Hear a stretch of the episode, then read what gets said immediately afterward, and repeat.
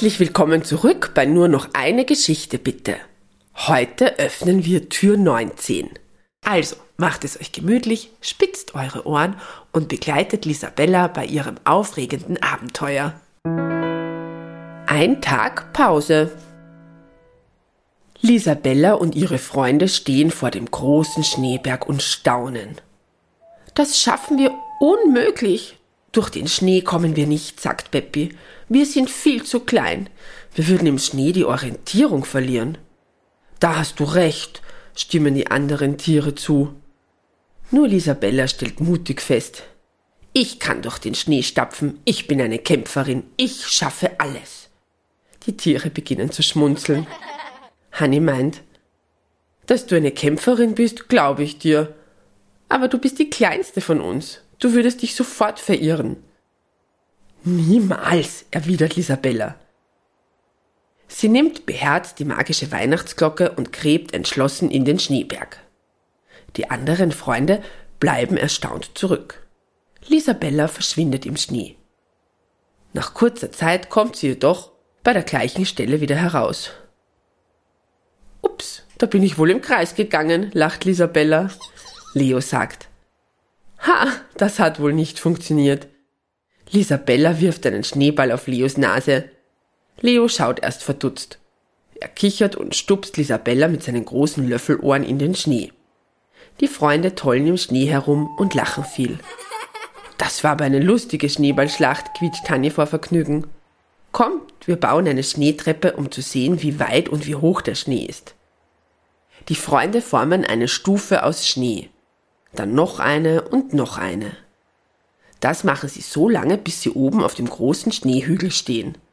Weit und breit ist nur Schnee zu sehen. Da kommen wir nicht weiter, stellt Peppi fest. Oh je, wenn wir nicht bald hier herauskommen, dann schaffe ich es nicht mehr rechtzeitig nach Hause, um die magische Weihnachtsglocke zurückzubringen, jammert Lisabella. Keine Sorge, Lisabella. Wir ruhen uns heute aus. Morgen suchen wir einen Weg nach draußen, erwidert Hanni. Franzi fügt hinzu, wir sind schon nahe am Kirchturm, weit kann es nicht mehr sein. Die Freunde beschließen, in der Gartenhütte zu bleiben. Sie setzen sich im Kreis und stellen die Weihnachtsglocke in die Mitte. Sie schweigen und schauen sich gegenseitig an. Schon ein wenig langweilig, bemerkt Lisabella da blinkt die magische Weihnachtsglocke plötzlich auf. Sie wird wieder dunkel und dann beginnt sie plötzlich schwach zu leuchten. Erstaunt beobachten die Tiere und die Elfe das Blinken der Glocke. Dann formen sich bunte Schriftzeichen auf der magischen Weihnachtsglocke. Was steht denn da? fragt Peppi neugierig. Ich kann nicht lesen. Wir können alle nicht lesen, kichert Hanni. Doch, ich kann das lesen, brüstet sich Lisabella stolz. Sie beginnt den Tieren die magische Geschichte der Weihnachtsglocke vorzulesen. Wo ich herkomme. Vor vielen hundert Jahren lebte in einem fernen Land ein großer König. Er war berühmt für seine Großzügigkeit und seine Liebe zu allen Menschen, Tieren und Pflanzen. Eines Tages hörte er von der Geburt eines ganz besonderen Kindes, dem Christkind. Der König wollte dem Christkind etwas Schönes schenken. Nach langem Grübeln hatte er eine großartige Idee. Er ließ von seinem begabtesten Goldschmied eine wunderbar verzierte goldene Schatulle bauen. Dann ging er in den Wald und fing eine kleine Elfe. Er steckte sie in die goldene Schatulle und brachte dieses Geschenk zum Christkind. Als der König fort war, befreite das Christkind die Elfe aus der Schatulle. Danach schmolz es die goldene Schatulle ein und schmiedete eine magische Weihnachtsglocke daraus. Das bin ich. Dann hat das Christkind mir das Leuchten geschenkt und die Gabe zu Weihnachten während meines Läutens Wünsche zu erfüllen. Das Christkind hat mich gebeten, das Elfenvolk zu beschützen. Ich läute zu Weihnachten und erfülle Wünsche.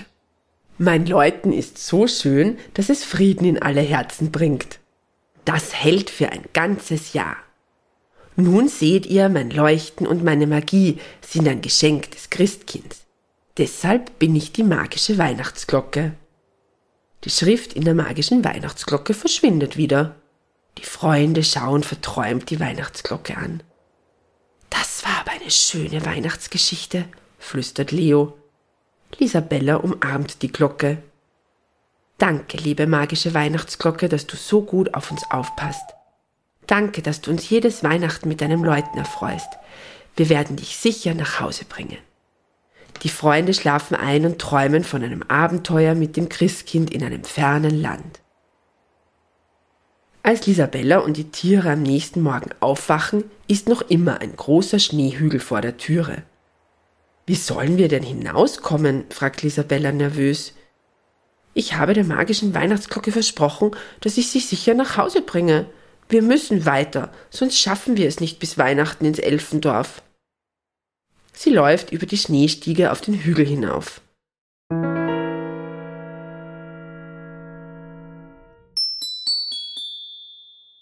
Ob die Freunde weiterkommen, erfahrt ihr morgen. Baba!